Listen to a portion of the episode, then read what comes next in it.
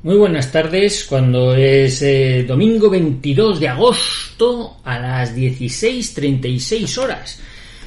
Desde Madrid, bueno, pues desde Madrid todavía os vamos a responder una invitación que me han hecho pues para participar con una serie de vídeos en el canal, en la plataforma de Raúl, el murciano encabronado, que ha conseguido que con alegría nos vayamos encabronando todos los españoles de buena fe, que estamos un poquito hartos de esta tomadura de pelo y de esta privación de libertades con la excusa de, bueno, de un miedo a, infecciones y de cosas varias, ¿no? Y yo le agradezco mucho que me acoja en esta plataforma suya, ahora que es tan difícil eh, decir las cosas con claridad sin que te censuren él que es un, maestro en el tema de soportar la censura porque claro, echando de todos los lados y el hombre, pues lejos de arredrarse, ha ido buscándose, como ha hecho siempre en la vida, buscándose sus medios para subsistir, para salir adelante. Eh, una persona que, bueno, pues no se le considera lo que está diciendo con más razón que, que, un santo. Bueno, pues como está sucediendo muchas personas de este país que estamos intentando decir que lo que está sucediendo no es del todo claro y hay que estimular un poco la neurona de la gente. Bueno, pues esta persona que ha ido huyendo de un lado a otro, ¿verdad? Porque la han ido censurando. Eh, nunca un forajido estuvo tan a la vista, un forajido que tiene que huir de la justicia y sin embargo porque quiere o queremos porque yo también me incluyo en esa, en esa empresa, queremos decir al mundo qué es lo que está pasando y no nos dejan. Bueno, pues ahí estamos, intentando transmitir a través de las diversas plataformas que se nos ofrecen un poquito de información para que la gente tome conciencia de qué es lo que está pasando y participe libremente de sus decisiones.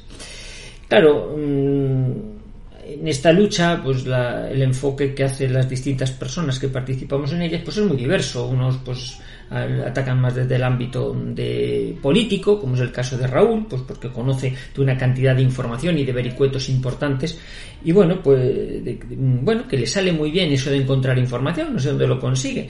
A lo mejor pues no es tan diestro pues para saber qué es lo que sucede en los hospitales o, o el tema del alcance de las vacunas o lo que contienen. Bueno, pues en eso es más mi terreno, la parte médica, ¿no?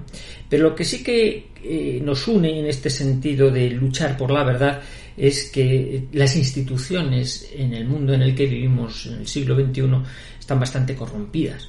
Instituciones como los colegios de médicos, como las asociaciones científicas, como las universidades, esos centros del saber, donde teóricamente tendría que velarse eh, los profesores por la verdad, por, mm, por, hacer que los alumnos piensen, eh, porque luzca la verdad, o instituciones como la iglesia, da lo mismo que lleven sotana negra, roja, que blanca, o que no lleven sotana, da igual, pero qué poco compromiso hay en, el siglo XXI con la verdad, ¿no? Eh, Raúl se mete más con cuestiones políticas, como decía yo, más con cuestiones médicas, pero fruto de esta sinergia entre eh, su forma de ver la vida, la situación social y la mía, de lo que pasa en la sanidad, pues podemos sacar eh, fruto para que la gente que quiere ver estas plataformas de información alternativas se forje una opinión. Porque los núcleos por los que se podría o debería informarse una persona están corruptos. Corruptio optimi pésima, decían los latines, los latinos, ¿no? La corrupción de lo mejor es lo peor que puede pasar, ¿no? Pues bueno, mm, yo viendo eh, la Universidad de la Calle, viendo lo que sucede en las manifestaciones, el otro día veía las imágenes de lo que sucedía en Bilbao, ¿no? Qué brío, qué gritos, la gente allí pues enfervorizada, defendiendo sus libertades, haciendo ver que esta serie de medidas que se están poniendo por parte de las autoridades no tienen ni pies ni cabeza. Y por eso la respuesta está en la calle, está en vosotros y solo aquellos que son capaces de apagar la televisión y buscar las fuentes alternativas de información, pues son capaces de encontrar una alternativa.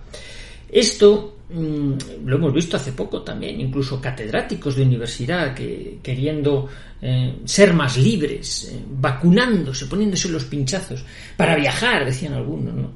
Pues lo que les ha sometido es una agorafobia, un miedo a salir, un miedo a interaccionar, un miedo a estar con otras personas. Qué triste, qué paradójico, ¿verdad? Más aconejados precisamente con esas promesas de la nueva normalidad, ¿no? Bueno, yo respondiendo a esta iniciativa respondo a todas, intento responder a todas, intento pues a todo el que tiene una iniciativa siempre que intente fomentar la verdad, eh, la libertad de expresión, la alegría, el aclarar ideas, no enturbiarlas, no meter miedo, sino el llegar a puntos comunes de entendimiento, pues ahí tendrá mi participación. Yo conservaré mis canales de difusión a través de Odyssey, pues a, bueno, pues los martes por la noche, en esa charla que ya se viene haciendo pues bastante multitudinaria, digamos a los tres mil y pico, ¿no? O a través de Telegram, que llega casi 30.000 que están ahí suscritos, ¿no?